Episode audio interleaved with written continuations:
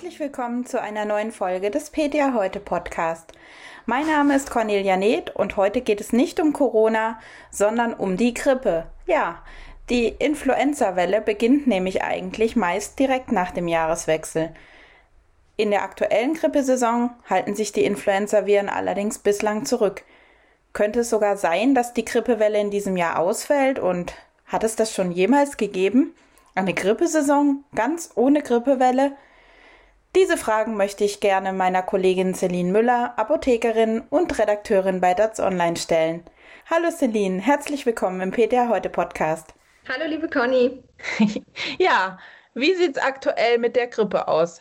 Ja, es ist, wie du schon gesagt hast, die Influenza-Viren, die gebaren sich tatsächlich in diesem Winter sehr, sehr zahm. Also das Robert-Koch-Institut hat in der ersten Kalenderwoche dieses Jahres gerade einmal 33 Meldungen über labordiagnostisch bestätigte Influenza-Fälle erhalten.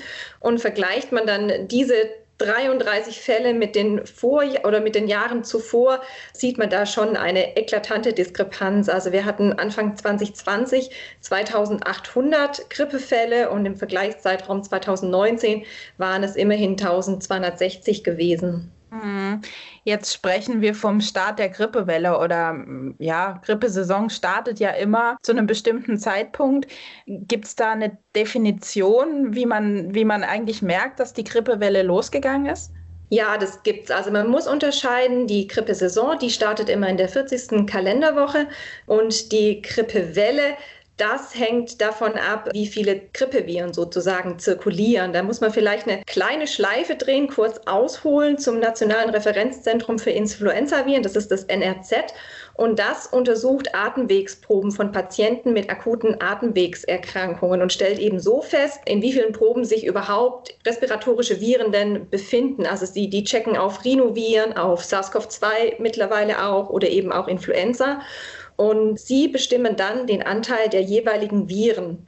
Und diese positiven Rate, die hat natürlich eine gewisse Unschärfe. Also wenn man wirklich exakt abbilden wollte, wie viele Menschen infiziert sind in Deutschland ähm, aktuell mit Influenza-Viren, müsste eben wöchentlich wirklich jeder Deutsche oder jeder Bürger Deutschlands eben so einen Test machen und einen Abstrich. Und das geht natürlich einfach nicht. Aber durch die Methode, die eben das NRZ anwendet, ist eben auch mit weniger Daten möglich, dass man Aussagen treffen kann, in welchem Bereich, also dem sogenannten Vertrauensbereich oder Konfidenzintervall, bei solchen Untersuchungen und Berechnungen da mit einer gewissen Wahrscheinlichkeit der wahre Wert an positiven Influenza-Nachweisen liegt. Und häufig findet man dann hier einen Vertrauensbereich mit einem 95 Prozent Wahrscheinlichkeit, also die sogenannte 95 Prozent Konfidenzintervalle. Das ist auch, wenn man diese Wochenberichte der AGI, also der Arbeitsgemeinschaft Influenza am Robert-Koch-Institut betrachtet, wird es immer mit dieser 95 Prozent Wahrscheinlichkeit angegeben. Und jetzt zurück zur Grippewelle. Genau die beginnt bei laut AGI dann, wenn zwei Wochen in Folge dieser untere Wert des 95 Prozent Vertrauensbereichs der Influenza-positiven Rate über 10 Prozent liegt. Und zwar startet dann die Grippewelle mit der ersten dieser beiden Wochen. Das war letztes Jahr um den Zeitraum jetzt der Fall. Da hatten wir in Kalenderwoche 2 und 3 erstmal diese 10 Prozent zweimal überschritten und somit startete dann die Grippewelle in der zweiten Kalenderwoche. Aktuell sieht es noch gar nicht danach aus, äh, nach einer Grippewelle, weil bislang das NRZ einfach noch überhaupt keine Influenza-Viren nachweisen konnte in den eingeschickten Proben.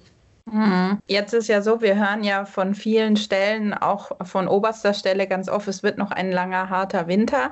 Trifft es auch auf die Grippe zu? Also kann es eigentlich sein, dass es gar keine Grippewelle geben wird oder kommt das auf die ganze Corona-Pandemie noch obendrauf? Wir haben jetzt Mitte Januar. Eigentlich könnte man ja sagen, naja, hm, ja, die Frage habe ich mir tatsächlich auch gestellt, ob es denn möglich wäre, dass es einfach, also dass die Grippewelle sozusagen ausfällt. Und ich habe dann mal beim Robert Koch Institut nachgefragt, ob es das jemals schon gab oder ob das ja denkbar wäre. Und das RKI hält sich da wie meist zu irgendwelchen Prognosen äh, bei der Grippewelle oder zur Grippesaison zurück. Aber die Sprecherin des RKI, die Frau Susanne Glasmacher, die hat bestätigt auf Nachfrage natürlich, dass bislang ganz wenig Grippefälle gemeldet wurden und dass aber eine Vorhersage einfach nicht möglich sei. Interessant ist aber, ähm, dass es bislang keine Saison gab, in der zumindest nach den vom RKI angelegten Kriterien die Grippewelle nicht stattgefunden hat. sozusagen. Es gibt allerdings auch Grippesaisons, ähm, die einfach mild verlaufen, wo die Welle wirklich eine kleine Welle ist oder die Welle dann auch erst relativ spät beginnt. Also wir hatten 2013, 14 so eine Grippesaison, wo dann wirklich erst weit im Februar in der achten Kalenderwoche der Startschuss für die Grippesaison gefallen ist.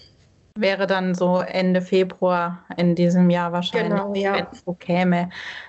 Ja, wenn man sich das jetzt anschaut, es könnte eventuell möglicherweise noch eine Grippewelle kommen.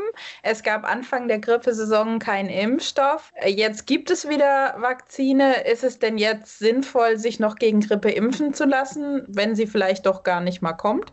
Ja, das fragen sich sicher viele, liebe Conny. Und ich halte es da tatsächlich gern mit den Worten von Professor Christian Drosten von der Charité, der irgendwann mal im Jahr, letzten Jahr in einem seiner Corona-NDR-Podcasts sagte, es ist nie schädlich, sich gegen Grippe impfen zu lassen. Und da ist er auch voll auf Kurs mit dem RKI, denn auch dieses rät, so man zu der von der STIKO umrissenen Risikogruppe gehört und eben eine jährliche Influenza Impfung erhalten soll, die optimalen Impfzeiträume Oktober, November verpasst hat, dass man sich auch noch später gegen Grippe impfen lassen kann, selbst wenn eine Grippewelle schon begonnen hat. Und das ergibt insofern Sinn, weil der Impfschutz eben gar nicht lang braucht, bis der aufgebaut ist. Das sind so 10 bis 14 Tage. Das heißt, wenn man jetzt heute direkt flugs zum Impfen geht, dann hat man sogar noch einen Influenza-Impfschutz, einen aktuellen für diese Saison bis Ende des Monats, also sogar noch im Januar. Mhm. Zu guter Letzt, neben dem Virus mit C, was zirkulieren denn gerade noch so für Viren?